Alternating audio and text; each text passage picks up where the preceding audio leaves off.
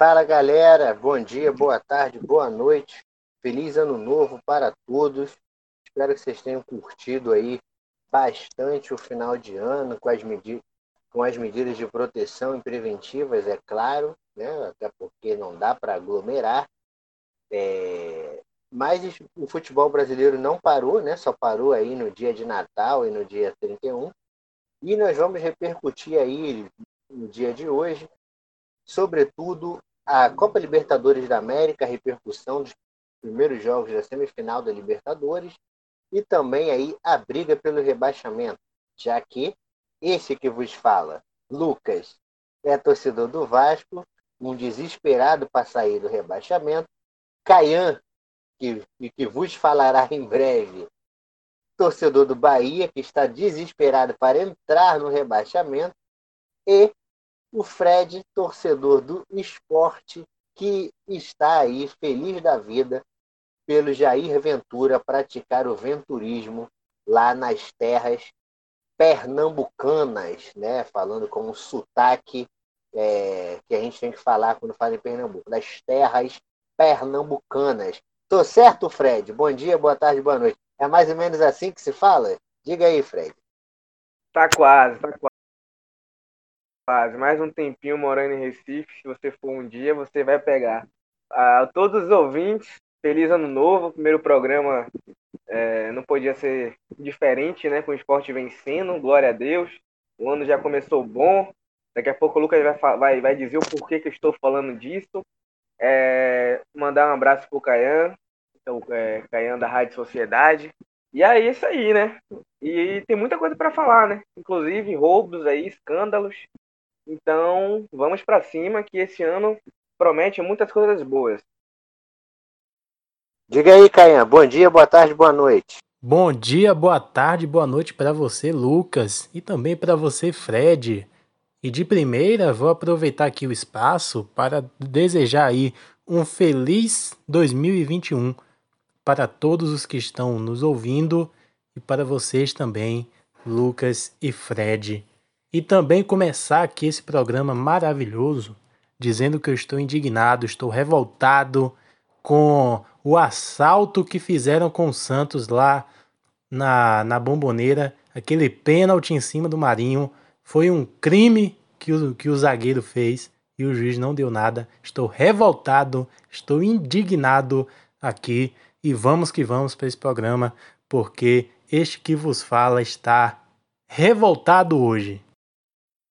Mas antes da gente entrar aí no assunto Libertadores, eu queria aproveitar a deixa, né, já que o Caian falou agora. Ô Caian, tô esperando a caixa de cerveja, hein? Vasco campeão da Copa do Brasil Sub-20 em cima do Bahia. tô feliz pra caramba. Ganhei cerveja dos torcedores do Bahia, do Caian, do, do Felipe, ô Fred, do Felipe também, hein? Felipe que não tá, não tá podendo participar, mas apostou comigo, se ferrou. Vou ganhar cerveja Brahma aí, duplo malte para tomar. Não, não querendo fazer propaganda da Brahma, mas foi isso que a gente acordou. E de, de quebra ainda ganhamos uma aposta, né? Então o ano não podia começar melhor. Tô cobrando aqui, hein, Caian? Para todo mundo saber que você perdeu a aposta para mim. Não, mas eu, eu, vou pagar. Eu que lhe procurei para lhe pagar a aposta. Verdade. Porque... Porque eu acredito que as coisas têm que ser assim, né? A gente aposta e tem que pagar a promessa. E também dizer aqui que você torce para o Vasco e diante de toda a situação do Vasco, ele ainda te dá essa felicidade de ganhar uma aposta, ganhar aí uma caixa de cerveja. E o meu Bahia, que se diz tão organizado, não sei o quê, não me dá essa alegria, né? Eu fico aqui, fica aqui essa, esse desabafo. Fica, fica o desabafo, rapaz. Fica o desabafo. E você falou de, de, de alegria. Você tinha que ver o meu sogro. O meu sogro é flamenguista, né? Infelizmente. É, e aí, quando o Vasco ganhou, né? Eu fiz maior festa aqui, né? Ah, comemorei e tal, mandei mensagem pro pessoal, inclusive para você. aí ele falou assim: Nossa, a que ponto o Vasquinho chegou? Ter que comemorar sub-20. Rapaz, é o que tem para tá hoje, amigo. É o que tem para hoje. Quem não tem cão, caça com gato, filho. Tá ótimo. Pelo menos isso. Pelo menos essa alegria. Mas é isso. Sem mais delongas, pessoal, a gente vai falar do Vasco, do Bahia, do esporte mais na frente, quando a gente falar do rebaixamento. Mas agora a gente vai começar falando aí o primeiro bloco sobre a Libertadores. E a bola, o goleiro o gol bateu! É bola na rede! Gol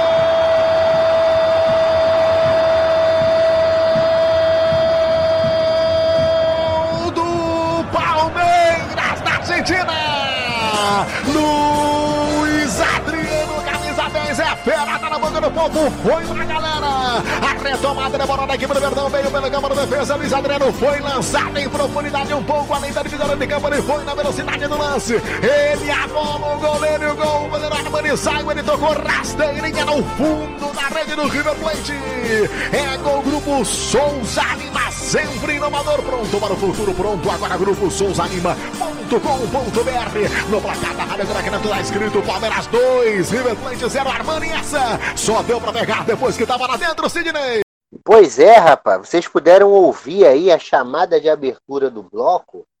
Foi uma narração da rádio que está fazendo sucesso lá em São Paulo. Foi uma recomendação do Caian, da rádio Crack Neto, narrador Doni Vieira, narrando o segundo gol do Palmeiras contra o River Plate lá dentro, uma arrancada do Luiz Adriano, um golaço, só um desastre muito grande, tira o Palmeiras desta final. Não é isso, Fred? Fala um pouquinho aí desse jogo do, do Palmeiras contra o, o, River, e depois eu quero ver o Caian, quando o Fred terminar, é, respondendo essas duas perguntas. Né? Falar um pouquinho do que viu do jogo e se essa foi a melhor atuação do Palmeiras no ano. Diga aí, Fred. É, falando do jogo, River e Palmeiras, antes do jogo, eu conversei com um amigo palmeirense e eu falei, até uma derrota de 1 a 0 é um bom placar. Empate, vitória, vitória também.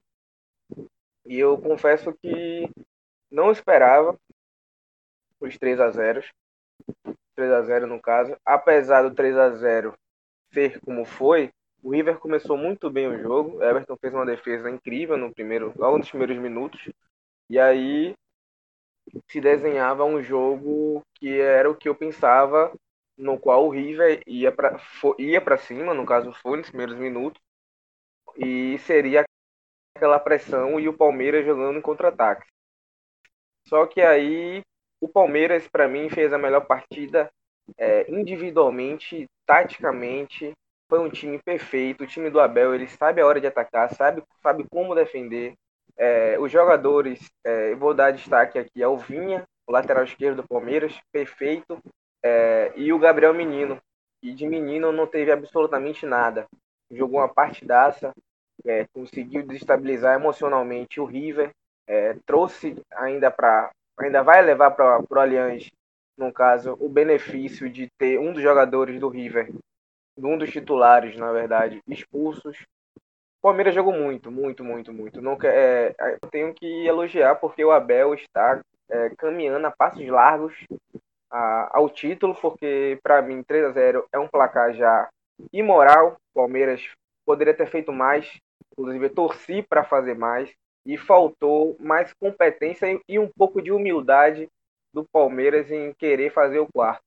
Então, eu aposto aí, Lucas, inclusive, é, depois quero ouvir de Caian. Palmeiras campeão da Libertadores. Fred crava aqui.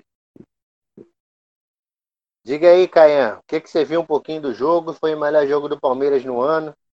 E o Fred cravou. Você vai cravar também ou vai muretar? Diga aí. Eu, come... eu, eu gostaria de começar falando, é, porque eu dificilmente acerto as minhas análises, né? É, é, sempre tenho o azar de errar, mas no último episódio eu havia aqui é, avisado sobre o desempenho do Palmeiras e que a equipe do River Plate era uma equipe envelhecida e que não aguentaria, essas foram as palavras que eu usei, não aguentaria o pique do Palmeiras. Eu não previa esse 3 a 0 nem nas minhas análises mais positivas, mas não me surpreendeu, porque realmente o ritmo que o Palmeiras estava empregando no, nas suas partidas estava, para mim, na minha opinião, na minha humilde opinião, estava na cara de que o Palmeiras iria passar com certa facilidade do River Plate, por causa do ritmo, do ritmo do futebol. Eu havia visto o, o, o River Plate vencer o Nacional do Uruguai por 6 a 2 fora de casa, mas foi um desempenho que não me impressionou, não me impressionou de forma nenhuma. E eu falei aqui que o Palmeiras iria sim passar pelo River Plate. Falando do, da partida em si, hum, para mim não foi a melhor partida do Palmeiras no ano. Das partidas que eu assisti, é, não foi a melhor, porque o Palmeiras assumiu uma, um, um, modo de jogar diferente do que ele vinha assumindo nas partidas. Ele foi mais um time reativo do que um time controlador. É, soube administrar o placar favorável no segundo tempo, depois que o Carrascal foi, foi expulso, mas sofreu bastante pressão da equipe do River Plate, que é uma equipe cansada, como o Fred falou, tem que se renovar, mas foi uma pressão que o Palmeiras soube, soube administrar do seu lado, né? Eu não sei até que ponto isso é positivo, porque se você vai para uma final de, de Libertadores pensando em, em, receber pressão, pode ser muito perigoso, porque é, às vezes a bola entra, às vezes o Everton não vai ter a mesma felicidade que ele teve para fazer aquela defesa que eu vou usar aqui um, um adjetivo, aquela defesa pornográfica que ele fez. Não, ali é de rara felicidade, a queima-roupa, ele fez aquela, aquela defesa e salvou o Palmeiras. Eu acredito até que foi uma injeção de moral no time e o time conseguiu construir o seu resultado, mas na final enfrenta, e eu vou cravar aqui, enfrenta um Santos jovem, um Santos que vai dar trabalho para o Palmeiras, que é um ritmo muito parecido de jogo e que eu não cravo o Palmeiras campeão da Libertadores, mas como grande favorito aqui. Então, respondendo a sua pergunta, meu amigo Lucas. Certo, Icaia. E para você, foi o melhor jogo do ano do Palmeiras? Não, Esse não. jogo foi o melhor? Não, não. É, como eu falei, não foi o melhor. Para mim, na minha opinião, o melhor jogo do Palmeiras no ano foi Palmeiras e Libertar. Partida Palmeiras, de volta. Palmeiras e Libertar. Eu gostei muito quando eu vi Palmeiras e Corinthians. 2 a 0 Palmeiras. Ainda com o Luxemburgo, foi, foi um jogo assim que me agradou muito assim do Palmeiras. E como você falou bem, Caião, o Palmeiras jogou de uma forma reativa, né? Jogou fechadinho, só 20, 30% de posse de bola, mais três gols na casinha. Fred, pensando aí no Palmeiras aí, na final da Libertadores e também na final da Copa do Brasil, é uma tática que o Palmeiras deve seguir jogando fechadinho e apostando na velocidade? Ou você acha que o Palmeiras não vai encontrar o espaço e a facilidade que, que encontrou contra o River? Diga aí, Fred. Não, é, em relação a achar o espaço, eu acredito que vai ser mais mais, diga assim, mais difícil, né? Porque se tratar de uma final. Mas eu, eu acredito que a postura do Palmeiras tenha sido é, mais defensiva por se tratar de, de um River Plate na Argentina. Porque, pelo que eu acompanho do Palmeiras, eu não vejo o Palmeiras tão, tão lá atrás assim. Só que ele tem uma válvula de escape lá na frente, que é um motorzinho que é o Rony. Então o Palmeiras explora muito o Rony. É, claro, se você ficar adotando uma postura muito defensiva, você chama o seu adversário para campo e isso é, é, algo prejudicial. Uma hora pode acontecer de um tomar um gol. Só que eu acho que o, a questão mais defensiva do Palmeiras em si foi mais por se tratar de uma semifinal de Libertadores contra o River Plate na Argentina. Não vejo o Palmeiras é, se defendendo de tal forma como foi e sofrendo tanto como sofreu contra o River nos primeiros minutos de jogo. Não acho que o Palmeiras vai adotar essa postura, até porque, é, independente da ser final de Copa do Brasil ou final de Libertadores, o Palmeiras é mais time do que os seus adversários que vão vir a jogar. É, é, claro, tem a semifinal, mas a gente já sabe que, pelo menos eu acredito que o Palmeiras está na final. Mas acho que passa muito mais, Lucas, pelo fator Libertadores River Plate. Não acho que o Palmeiras vai adotar essa postura e nem, na verdade, ele não e nem adota tamanha postura defensiva e sim mais de controle de posse de bola. O Palmeiras gosta de ter o jogo para si. Claro que aposta em contra-ataques, mas a média de posse de bola do Palmeiras é uma, uma média de posse de bola considerável. Lucas, deixa eu só complementar aqui a fala do Fred, que ele foi muito feliz em falar que o Palmeiras ele não não joga de forma defensiva naturalmente. É o modus operandi do Palmeiras é jogar de forma ofensiva. E eu até complemento aqui dizendo que jogar de forma reativa lá no, no Monumental de Núñez foi uma forma de surpreender o adversário, porque o River Plate com certeza, com certeza esperava um Palmeiras propositivo, mas o Palmeiras surpreendeu seu adversário, deu a bola para o adversário jogar e que é um adversário que não sabe jogar com a bola e sim de forma ofensiva ou de forma reativa, defensiva. Então, o, o, Real, o River Plate ele tropeçou nas próprias pernas, tanto que falhou bastante e tomou os três gols. É, uma coisa que, que eu queria saber de você, Canha, olhando aqui o time do Palmeiras em si, de longe, a gente olha assim e vê alguns nomes e fala: hum, esse time tem cara de campeão de Libertadores. A gente vê um monte de garotos, Gabriel Menino, Danilo, Patrick de Paula, né? Os garotos novos aí, né? É Rony, que está vivendo uma boa fase aí, mas até alguns meses atrás era bastante criticado. O Scarpa, que está recuperando o futebol esse ano, ficou um tempão aí na geladeira, no próprio Palmeiras. Então, quando a gente olha esse time, a gente vê um time que, em tese, né? Você fala, nossa, não é campeão da Libertadores, né? Não tem cara de campeão da Libertadores. Mas a forma como eles jogam e se portam, a, a autoridade com que venceu o River Plate é tão grande que credencia o Palmeiras, sem dúvida alguma, ao título, né? E você acha que Palmeiras indo para a final. Vai, vai fazer apenas uma ou outra alteração ali. Pode entrar o, Zé Rafael ou Rafael Veiga, né? Que dá essa que liga mais essa questão com o meio de campo. Mas para você, nome não não ganha jogo, né? O que ganha jogo é você ter um, um bom esquema tático, uma boa proposta de jogo. Ou você acha que isso pode pesar para o Palmeiras numa eventual final? Olha, eu acho que o Abel ele chegou no Palmeiras e mostrou que nome de jogador para ele não quer dizer nada.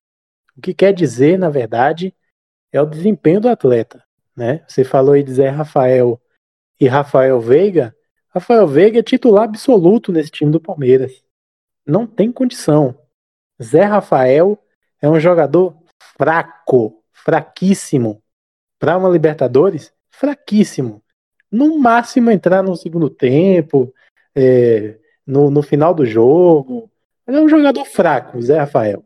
Né? O Rafael Veiga, sim, é um jogador que, acima de tudo, ele tem espírito, tem alma e joga de forma firme.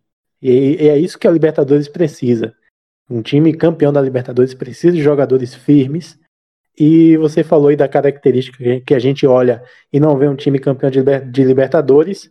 Deve ser porque a, maior, é, a maioria dos times campeão de Libertadores a gente sabe até escalar o, a, o time que foi campeão, né? O Atlético Mineiro de 2013, o Santos de 2011, o, o Corinthians Flamengo. de 2012, a gente sabe, é o Flamengo de 2019, a gente sabe escalar esses times, né?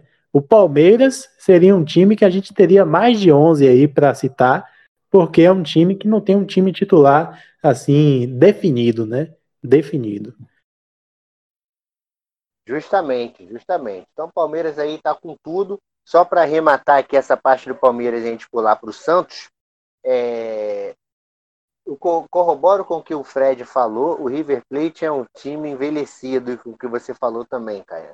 É um time já com cara de final de ciclo, né? Time aí que ano passado pegou a final, perdeu por pouco. Esse ano aí já foi atropelado pelo Palmeiras, perdeu o título, o título argentino também, né? O River foi disposto, foi mal disposto contra o Palmeiras, a verdade é essa. O, o, o Abel Ferreira leu muito bem o jogo do River Plate, tomou um susto no começo, o que é normal, porque o River vai para cima mesmo, mas depois controlou o jogo assim, sobrando. E, e o River não, ficou muito exposto ao jogo do Palmeiras, ficou muito, foi uma presa muito fácil. Jogou no, no esquema dele clássico, o Gajardo jogou no 4-1-3-2, né? Com Enzo Pérez à frente, à frente do, dos dois zagueiros. Esses dois zagueiros que não são lá muito velozes, né? Segundo gol, o Rojas facilmente batido pelo, pelo Luiz Adriano. Enzo Pérez, para quem lembra dele no Benfica, ele nunca foi esse cara volantão, marcador de proteger a zaga. Então a zaga ficou muito exposta com Enzo Pérez, que é um bom jogador, mas também não é esse cara que vai dar aquele ser aquele pilar defensivo, ele vai ser um cara que vai ajudar muito na construção e preenchimento de espaço. Carrascal, que foi expulso, perdido em campo, comparado com o Palácios do ano passado, bem abaixo, né? E Nátio Fernandes e De La Cruz eram os que deveriam preencher o meio de campo também. Mas também foram facilmente batidos. Nátio Fernandes não viu a cor da bola. E os dois atacantes lá na frente, brigando contra a zaga, brigando com a bola, foram batidos assim muito fácil. Né? Então, é, isso mostra que o time do River Plate já está num caminho já, já decadente, né? Lógico, com todo respeito ao River, o grande time da década, mas é, todo momento chega ao seu final, o seu crepúsculo, né? E a gente pode estar tá vendo o nascimento, paradoxalmente, de um Palmeiras que, quando chega contra o River, faz uma das maiores partidas da sua história, 3 a 0 e sem grandes medalhões em campo, né? De grande medalhão aí, a gente tem somente aí o Luiz Adriano e o Gustavo Gomes, né? Quem sabe ali o Marcos Rocha. De resto, jogadores ainda querendo se provar do mais alto quilate, né? Então, é algo bem interessante. Então, esse foi, foi as considerações aí sobre o Palmeiras. Lá na Argentina também, no, no jogo de ontem, o Santos, rapaz, fez uma boa partida e ficou no 0 a 0 com o Boca Juniors. Queria começar um pouquinho com você, Fred. Você acha que o resultado foi bom? Dava para o Santos ganhar? E desenvolve um pouquinho aí desse, de como foi esse jogo. Depois eu quero ver o Caian. Fala aí, Fred. É, bom, resultado bom para o Santos. Em tese, no papel, foi porque você sai da bomboneira contra o Boca na semifinal de Libertadores vivo. Só que, pelo que foi o jogo, o Santos tinha totais condições de, de vencer, na verdade. O Boca pressionou bastante também. É, foi um bom jogo do Boca. O Pará deve estar tendo dor de cabeça até hoje com Vela. Mas eu vou deixar mais o Caian comentar, porque eu sinceramente não sei mais qual é o critério que a Comembol usa contra os brasileiros, porque se aquilo que aconteceu na área com o Marinho não foi pênalti, eu sinceramente não sei nem mais o que é. Porque você não dá um pênalti daquele é, é escandaloso, bastante escandaloso. É, agora, o time do Santos é, é um time que, às vezes, em determinados momentos do jogo, apesar de ser um time muito, muito inteligente taticamente, muito aplicado, podemos dizer assim, falta experiência. Claro, a gente e existe fatores para isso, a gente já sabe por quê. É, e aí eu vou deixar para o Caian comentar melhor sobre, sobre o jogo e me dizer, Caian, foi pênalti, Caian? Eu acho que foi. Foi muito pênalti. Muito pênalti. Eu queria que o zagueiro fizesse aquilo no juiz. E ele não marcaria o pênalti. Né? Que ali foi um crime cometido. Aquilo ali, meu Deus, ali é caso de Polícia Federal. Porque o cara simplesmente esqueceu a bola e deu no tornozelo do, do Marinho, de lado, derrubou o cara e não foi nada. Né? O VAR olhou lá, falou que não foi nada, ele nem, nem checou, nem foi para a beira do campo e deixou o jogo seguir. E eu queria falar aqui do jogo, porque eu pude notar um Santos que estava intimidado não sei se por causa do estádio, se por causa do tamanho do jogo, ou por causa do, do adversário que estava enfrentando. Eu não consegui entender, mas eu percebi um Santos, um time é, é, intimidado com alguma coisa, um time inseguro, muito inseguro nas decisões, deixando o Boca Juniors jogar de forma é, de forma muito livre. E eu não consegui entender essa postura dos, dos jogadores do Santos. Né? Logo prim, no, nos primeiros minutos, o Sebastian Villa é, invade a área e solta uma bomba, a bola bate no travessão. Né? Ali já deveria ter acordado, mas parece que o time não acordou e, come, e continuou durante todo o jogo falhando na, na defesa. E o Boca Juniors é, foi incompetente ao não fazer os gols nas oportunidades que ele teve. O Santos, se foi é, muito inseguro na defesa, teve um bom, uma boa produção ofensiva, principalmente nos contra-ataques, é, mas é, foi penalizado né, pelas, pela falta de, de qualidade técnica do, do ponto esquerda, Lucas Braga. Né? Não estou dizendo aqui que ele é, ele é uma ruína, mas para um jogo de semifinal da, da Libertadores, ele mostrou quem ele é de verdade. Não ele é um conseguiu... jogador voluntarioso, né, Caian? É voluntarioso. Ele é, ele é raçudo, voluntarioso, mas não tem qualidade técnica, né? Não conseguiu progredir as jogadas que ele, que ele recebeu para fazer contra-ataque, é, correndo errado. Na hora de tocar, ele chuta, na hora de, de chutar, ele toca. Enfim, foi tomada de decisões, é, tomadas de decisão, me perdoe, é, muito equivocadas. Poderia ter saído com 1 a 0 mesmo com o erro da arbitragem.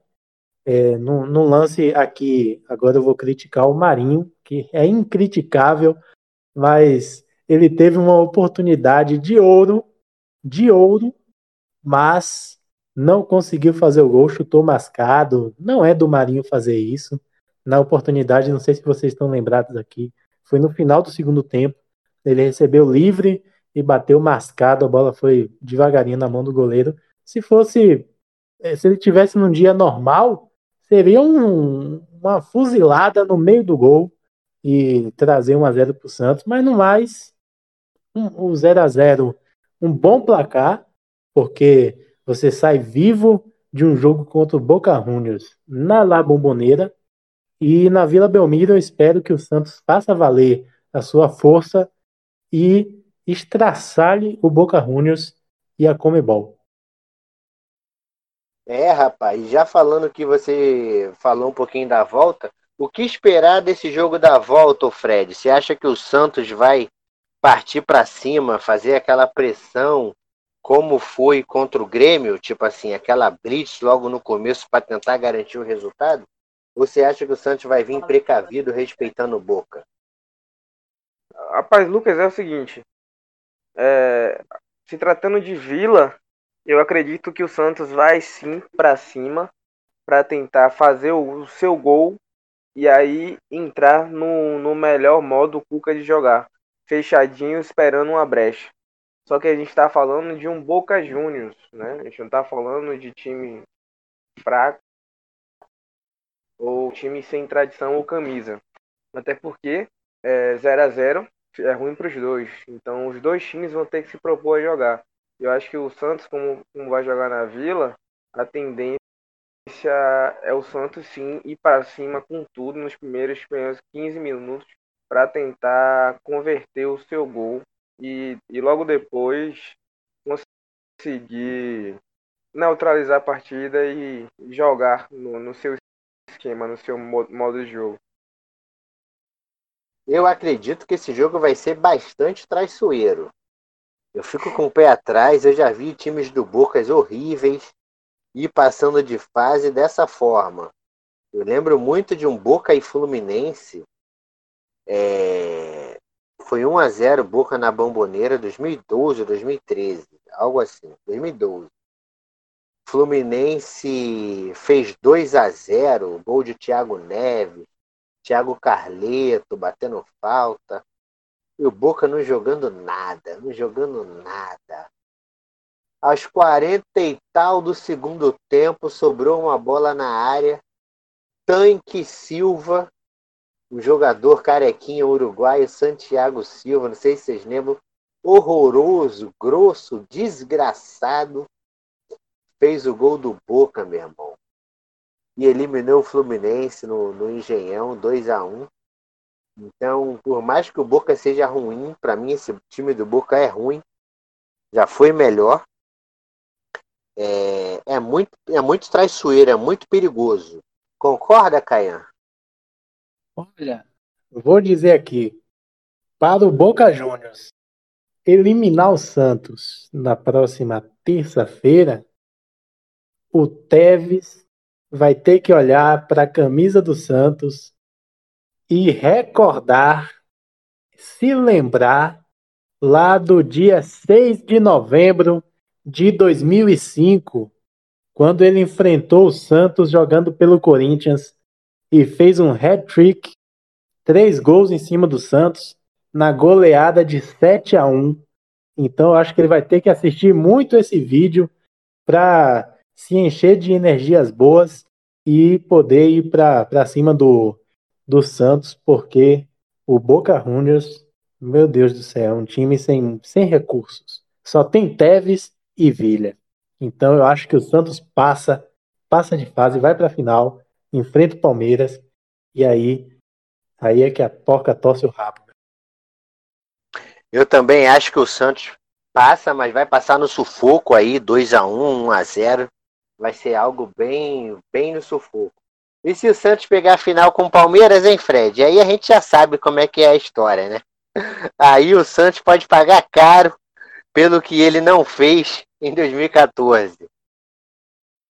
Vai pagar. Vai pagar, né? Vai pagar caro. Para quem não lembra. Toda final que envolver Palmeiras e Santos, minha torcida vai ficar pro Palmeiras. Eu gosto do Palmeiras? Não. É o time de São Paulo que eu menos gosto. Mas, Lucas, vou deixar você explicar aos ouvintes o porquê dessa minha revolta. o Fredão lembrou, acho que no programa passado, tem no programa passado, antes da nossa pausa, ele falou o seguinte: 2014 o Santos teve a chance de rebaixar o Palmeiras, foi a Salvador, mandou um time reserva, reserva não, um mistão, e era só ele perder do Vitória, que o Vitória ficar na Série A. O Santos ganhou do Vitória e salvou o Palmeiras do rebaixamento. No ano seguinte, Palmeiras campeão da Copa do Brasil em cima do Santos. Acho que o torcedor do Santos deve ter xingado até a última geração. O, o Thiago Ribeiro parece que foi o cara que fez o gol que manteve o Palmeiras na Série A. Então, de passado esses anos todos aí, rapaz, o, o Santos pode pagar caro por não ter rebaixado o rival, né? Lógico que a gente está aqui numa resenha de torcedor, né? O papo de torcedor, que para o jogador profissional entra em campo para ganhar e tal. Mas a gente sabe que em determinados contextos é, não há muito esforço para se ganhar determinadas partidas, né? E aí, nesse, nesse jogo aí, o Santos se esforçou e, e venceu o Vitória e salvou o Palmeiras. e agora pode perder mais um título para o Verdão. Vamos aguardar. Para isso, o Santos tem que confirmar o favoritismo e bater o Boca na, na Vila na próxima quarta-feira. Santos e Boca que já fizeram duas finais, uma na era Pelé, o Santos ganhou na Bomboneira, e a outra na, no início da era Teves, né? O Santos que tinha Esqueloto, Santos não, perdão. O, o Boca que tinha Esqueloto, Teves, Palermo, ganhou 3 a 1 no Morumbi 2003 a final daquele Santos ali dos meninos da Vila. Você ia falar alguma coisa, Caian? Ou podemos pular o barco? Ia dizer aqui, ia dizer aqui que em 2014 nesse nesse caso aí que você narrou, o Santos ele desafiou os deuses do futebol. Desafiou. E agora os deuses podem estar punindo o peixe. Vamos ver se essa máxima se repete ou se cai por terra. Seria um confronto bastante interessante. Eu, particularmente, estou torcendo para o Santos.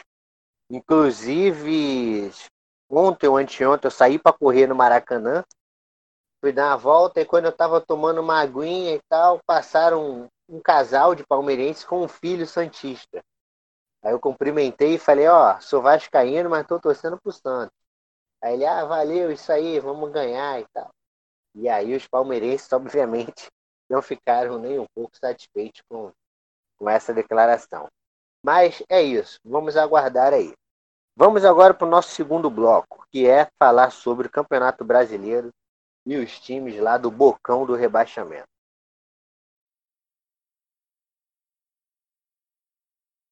Pois é, rapaz. Campeonato Brasileiro, como diria o Apolinho, o Washington Rodrigues, na comentarista esportivo aqui da Rádio Tupi, anos aqui no Rio de Janeiro, há anos comentarista da Rádio Tupi, é um campeonato dali da metade para baixo de brigas de foices no escuro. Todo mundo se engalfinhando ali para ver quem cai Enquanto lá em cima ninguém quer ser campeão, aparentemente, lá embaixo ali, do esporte para baixo, todo mundo ali está fazendo jus ao rebaixamento. Né? E aí, já que a gente falou de esporte para baixo, por quê? O esporte venceu ontem Fortaleza, foi a 32 pontos, respirou. Fortaleza está numa fase péssima. Demitiu Marcelo Chamusca, 31 pontos em viés de queda, vai brigar fortíssimo.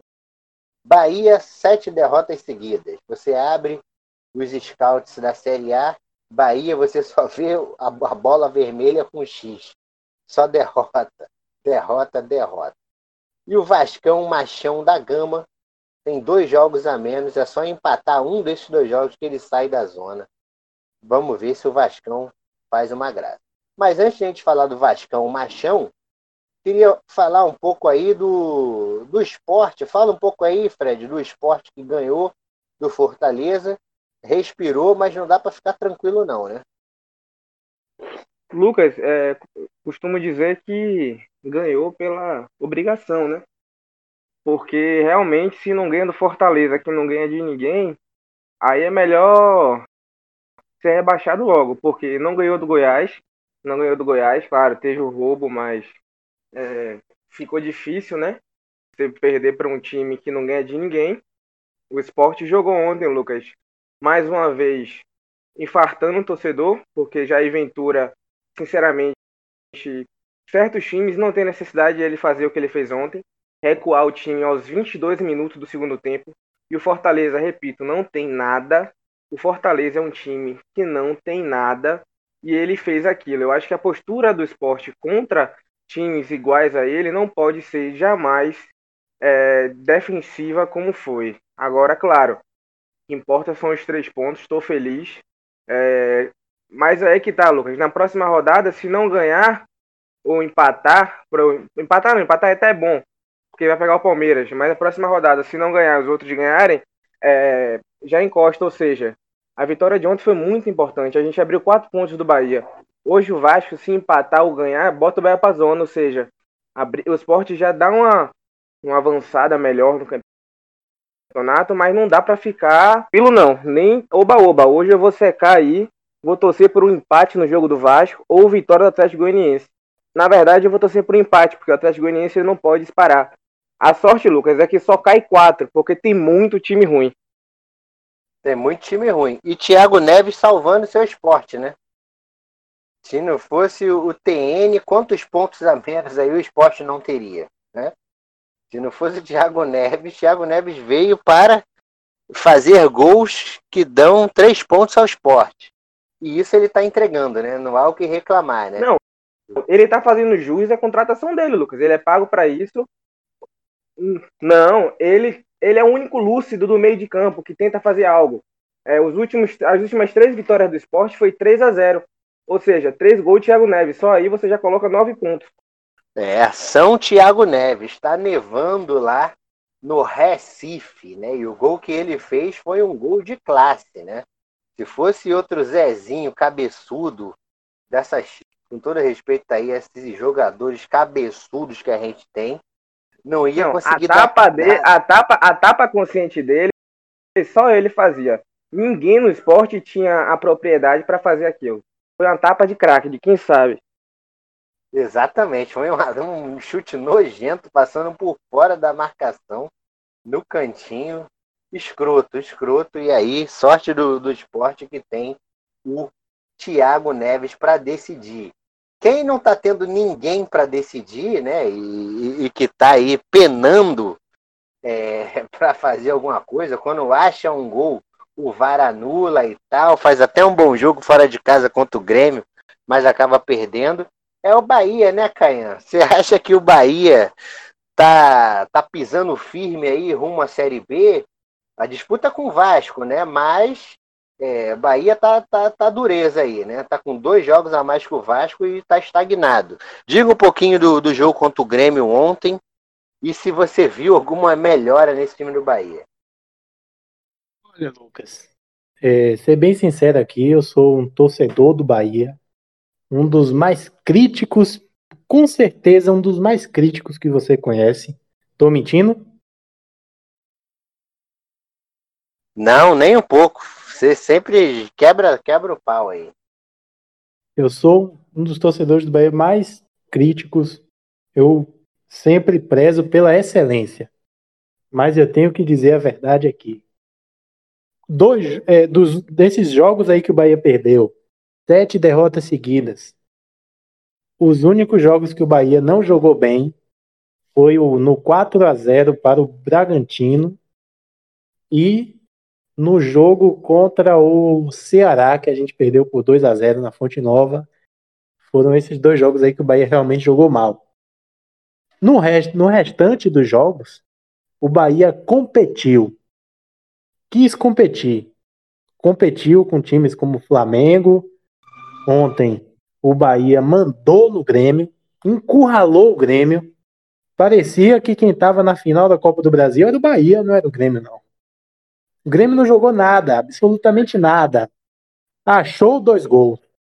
Achou dois gols porque o Bahia não tem goleiro. Porque o Bahia não tem um goleiro. O Douglas é, é um goleiro medíocre. Medíocre. Tecnicamente fraco, Todas as bolas que são chutadas no gol entram.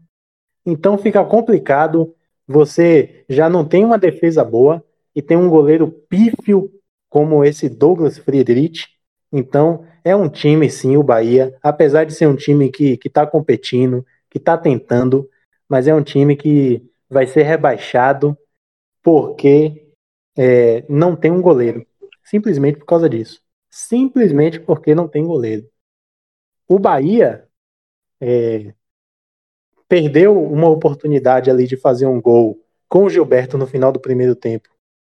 Que se ele fizesse, o Bahia não perderia o jogo, porque o Grêmio ficaria mais encurralado do que já estava, mas é, ele perdeu a oportunidade e depois o Grêmio chegou ao seu segundo gol, né, com, com o Diego Souza em outra falha do goleiro do Bahia, e também falar aqui do roubo, né, do VAR, mais um.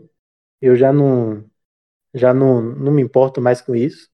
É, bola para frente e tentar, né, fazer aí para o Bahia ganhar uma partida, o Bahia precisa fazer uns três gols, porque a defesa leva gol. É, é muito fácil fazer gol no Bahia, né? Você já não tem defesa, ainda não tem goleiro, aí fica complicado. Ah, Caio. Mas o, o, o, segundo gol do Diego Souza eu achei meio que infelicidade, porque a bola devia na, na, na, na zaga e ele ficou totalmente vendido. Agora, por exemplo, o fator do Douglas, eu também achei um goleiro fraco. Teve um lance no primeiro tempo que ele foi sair uma bola na entrada da área praticamente e só não gol porque o Diego Souza errou a cabeçada. Eu acho o Douglas um goleiro muito inseguro. O Douglas, pra mim, não passa confiança nenhuma. Eu acho ele um goleiro muito instável. Ele é o goleiro de fazer milagres, mas também é o goleiro de fazer lambança. E eu achei que o Bahia mereceu vencer o jogo jogou melhor que o Grêmio. Na verdade, jogou melhor assim. O Grêmio não jogou bola no segundo tempo. Acharam um gol. E aí, é, não sei se, se posso dizer que já é coisa de time que tem sina de rebaixamento. Joga, joga, joga, joga, mas não ganha. É, o que acontecia é, no Bahia ano passado, que a bola entrava esse ano não está entrando. E eu acho que é, não digo que, que já caiu, Caiano. Está sendo muito duro. Eu, eu, vejo que o Bahia tem mostrado um pouco de vontade para vencer seus jogos. A diferença é que, infelizmente, ou felizmente, para quem está brigando, né, Lucas, para a gente, assim, a derrota do Bahia ontem foi importantíssima. Que o Sport vence e abre quatro. Agora, eu acho que a sequência dura do Bahia já passou. Pegou o São Paulo, pegou o Flamengo, agora o o Grêmio. Acho que agora começa o campeonato do Bahia. Então, o Bahia, por exemplo, nessa sequência toda de jogos, são sete jogos sem ganhar, o Bahia ainda não entrou na zona. Isso é importante. O problema é hoje ter que secar terceiros para poder não entrar. Mas acho que ainda tem jeito. Ainda tem jeito. A questão é que o Bahia, para ganhar uma partida, precisa fazer três, três gols ou mais. Três gols ou mais que a defesa ela se encarrega de tomar dois, né? Eu vou trazer aqui uma informação. Em 2014, que foi o último rebaixamento do Bahia, o Bahia terminou o campeonato com 43 gols tomados em 38 jogos.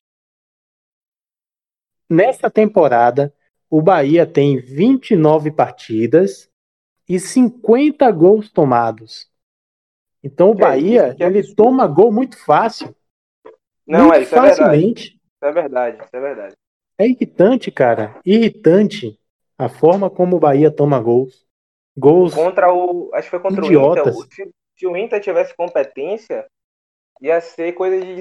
Sem sacanagem. Seria 5 a, 5 a 0 6 a 0 Internacional. A, a questão da zaga do Bahia, que na verdade eu não sei nem o que você, como torcedor do Bahia, pode me responder, porque a zaga do Bahia é melhor do que a do Vasco.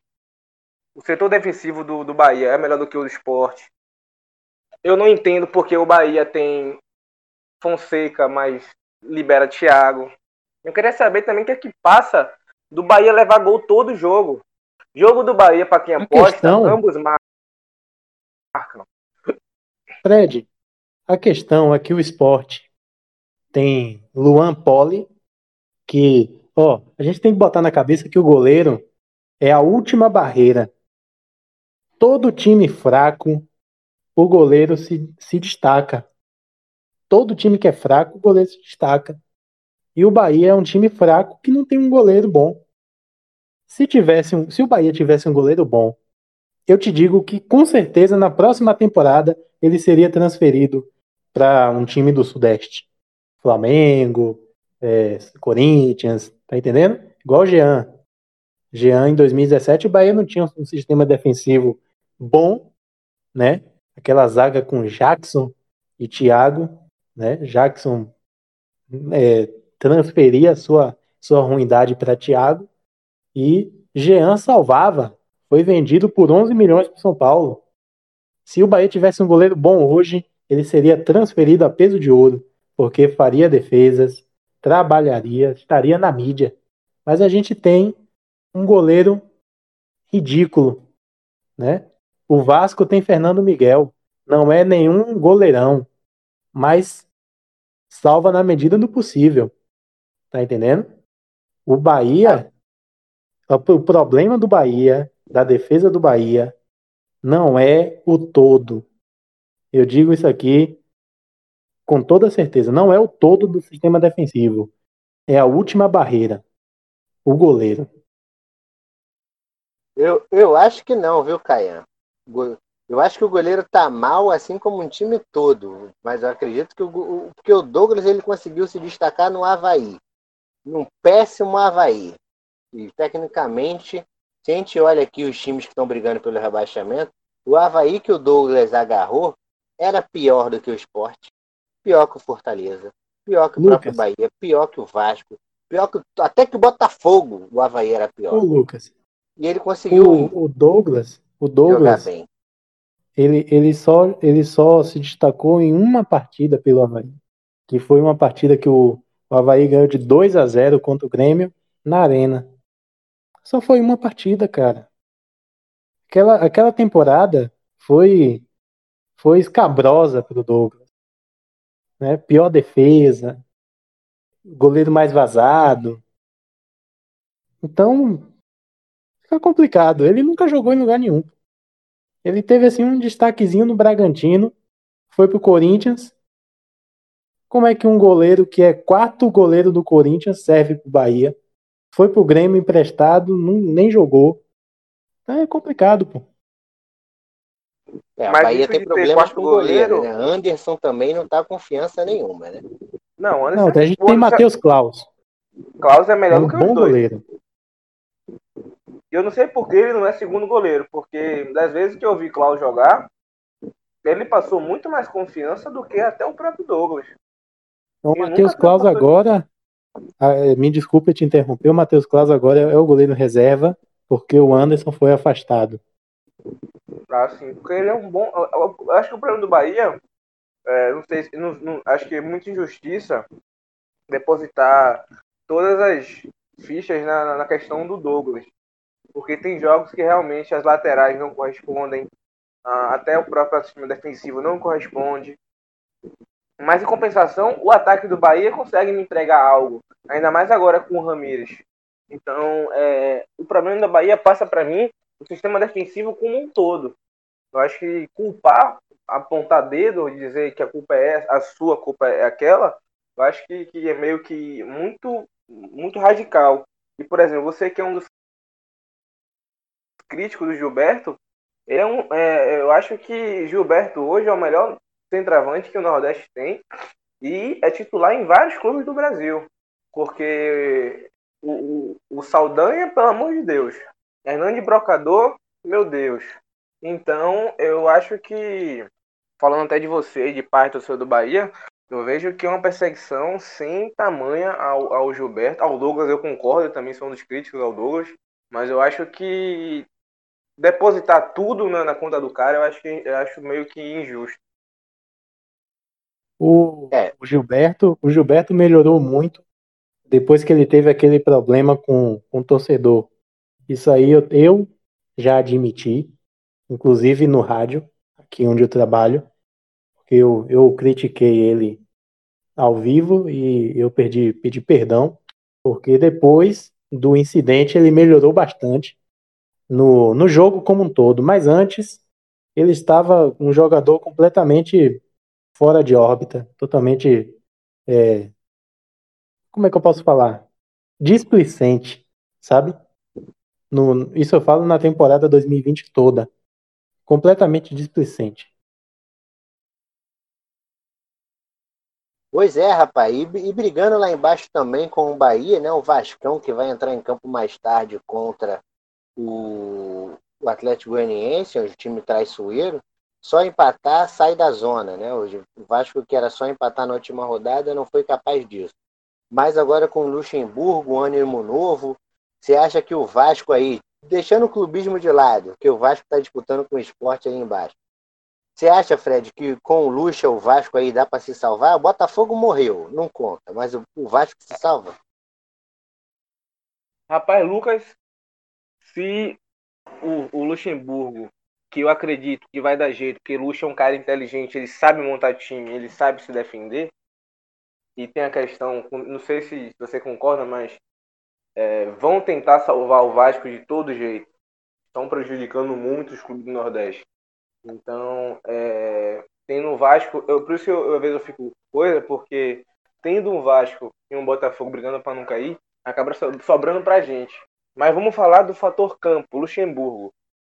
Eu acho que não adianta você ter um bom piloto, mas se você não tem um bom carro. Eu acho que o time do Vasco é muito fraco tecnicamente, mas esse mesmo Vasco fraco tecnicamente, o Lucha salvou. Então o nível está tão baixo que a gente não precisa ter jogos grandiosos nem espetaculares. A prova disso foi a vitória do esporte ontem. Ganhou se arrastando. Eu acho que é isso que vai, que vai ter com o Luxemburgo. Vai ser o time do 1x0, vai ser um time de fechar as portas, botar 10 mil volantes, não importa. Mas eu acho que tem jeito sim pro Vasco. Principalmente que com o Luxemburgo, eu estava dando retrospecto aqui, Lucas, é muito positivo também em São Januário. Claro, não tem torcida, mas é diferente. O cara treina lá e sabe. Eu acho que o Vasco se salva sim. É, só que eu não vou cravar quem cai, porque é muito time ruim. Mas eu acho que hoje não ganha. Mesmo uma, uma estreia, hoje não ganha. Lembrando que a gente está gravando hoje na quinta-feira, é a, a rodada após ano.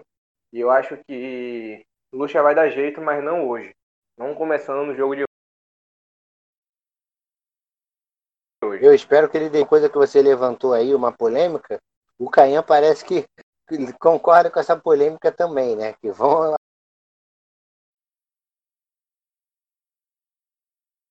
arrumar um jeito.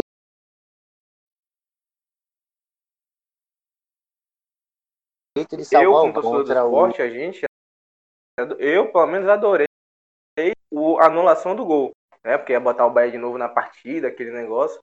Só que tirando meu lado torcedor, isso, o que aconteceu com o Bahia ontem, importa que foi um time do Nordeste prejudicado e poderia ter, o esporte também foi prejudicado lá na arena do Grêmio, apesar de ter vencido o jogo.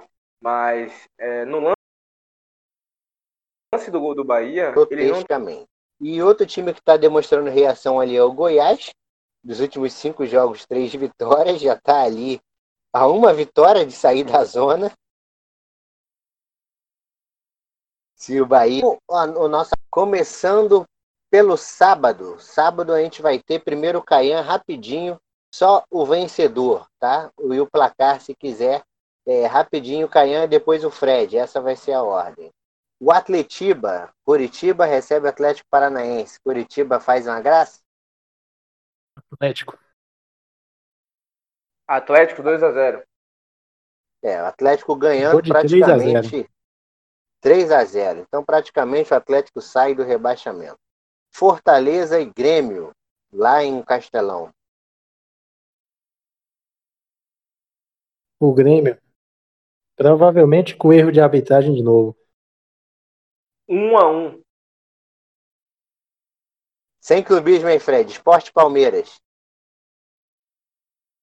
Se o Palmeiras venha titular, 3 a 0. Mas se vier o alternativão, 1x0 Palmeiras. Todo mundo sabe que o Palmeiras é freguês do esporte. Então, 2x1 esporte. Time titular do Palmeiras.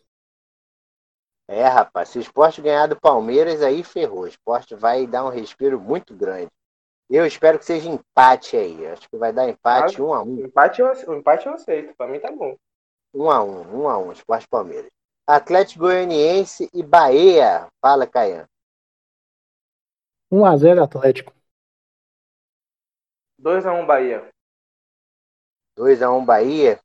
Eu coloco aí 2x1 Atlético Goianiense. Não vai ser dessa vez que o Bahia vai ganhar. Inter e Goiás. Goiás aí esboçando reação. Diga aí, Caio. O jogo é no Beira Rio, né? Beira Rio. 1x1. 1x1. Ó, bom resultado pro Goiás. E você, Fred? 1 a 1 também. Eu vou de 2 a 1 Inter no sufoco. No domingo também vai ter Vascão Machão da Gama versus Botafogo, quase morto, quase finado. Eu vou, já vou antecipar aqui o meu palpite. 1 a 0 Vascão Machão. E você, Fred? 2 a 0 e o Vasco enterra o Botafogo de uma vez. Botafogo morreu, Botafogo. Guilherme. Quanto, Caia? 2x1 Botafogo. Que isso, aí é para fazer moral com o nosso Guilherme. O Guilherme Monteiro, botafoguense, sofredor, já está contentado aí com, com a segunda divisão. Mas o Caian botou aí 2 a 1 um Botafogo. E para encerrar, esse jogo não está envolvido diretamente no rebaixamento. Nem estava na pauta aqui. Mas, dado as circunstâncias de ontem, a cachapante vitória do Bragantino sobre São Paulo, 4 a 2 a derrota do Flamengo no clássico Fla-Flu. Ah, vai falar do maior? Vai falar do colossal? Com certeza, Fredão. Com certeza a gente Canta vai falar que a massa quer ouvir. Canta alto que a massa quer ouvir. Eu não sei nem qual é o adversário. É 4 a 0 no primeiro tempo. Pode me cobrar. Galo! E, e pra cima deles, como diria o outro. Mas é, antes de a gente. Brincadeiras à parte, antes de a gente entrar no jogo, é, o Flamengo ontem perdeu, né? Pro Fluminense após aí mais de 20 é, após mais de 20 jogos aí de invencibilidade nos clássicos de uma forma geral era um domínio absoluto batia no Vasco no Flam no Botafogo no Fluminense Fluminense que de todos era o time que mais dava frente no Flamengo né então uma hora ia ganhar ontem o Fluminense venceu bem. Ah teve erro do Felipe Luiz? Teve. Mas o Fluminense soube levar bem a partida. Venceu merecidamente, está ali brigando pra, pela Libertadores. E isso abriu espaço para o seguinte: agora, com dois jogos a menos, o galão da massa, rapaz, pode reduzir a distância para o São Paulo aí a quatro pontos, no mínimo. Se o São Paulo tropeçar no final de semana, ele ainda pode reduzir mais ainda essa vantagem caso vença esses dois jogos a menos. Esse jogo da próxima rodada vai ser Atlético e Bragantino. O jogo a menos é contra o Santos. Se o Santos for para a final, muito provavelmente é o Santos reserva. E aí, primeiro eu vou ver o Caian, depois eu quero ver você, Fred. O galão aí ganha do Bragantino lá dentro e encosta no São Paulo? O jogo, o jogo é no Nabizão? No Nabizão. Eu vou dizer aqui que vai ser 1 a 0 para o Atlético. Sofrido, hein? E você, Fred? 2 a 1 galão. 2 a 1 Ih, rapaz, vocês estão empolgados com esse galão aí, rapaz. Vocês estão empolgados. Não é assim que funciona o Atlético. O impipocável. Vou... O impipocável. Vou cravar aqui, hein? 2x1 um Bragantino e fora Nossa, o baile. e pra cima deles. Lucas, eu fiquei sabendo, eu fiquei sabendo que o, o cavalo ele se naturalizou português e deixou de ser paraguaio. Então o Atlético vai ganhar aí do Bragantino e vai encostar no São Paulo. Pô, gostei dessa, hein? Cavalo se naturalizou português, deixou de ser paraguaio. Utilizarei essa em próximo. Então é isso, senhores. Obrigado mais uma vez por hoje e até a próxima, hein? Valeu, Caian. Valeu, valeu Fred. Valeu, rapaziada. Tamo junto. Valeu, Lucas. Valeu, Fred. E vamos que vamos. Valeu, galera, pela atenção de sempre e até a próxima.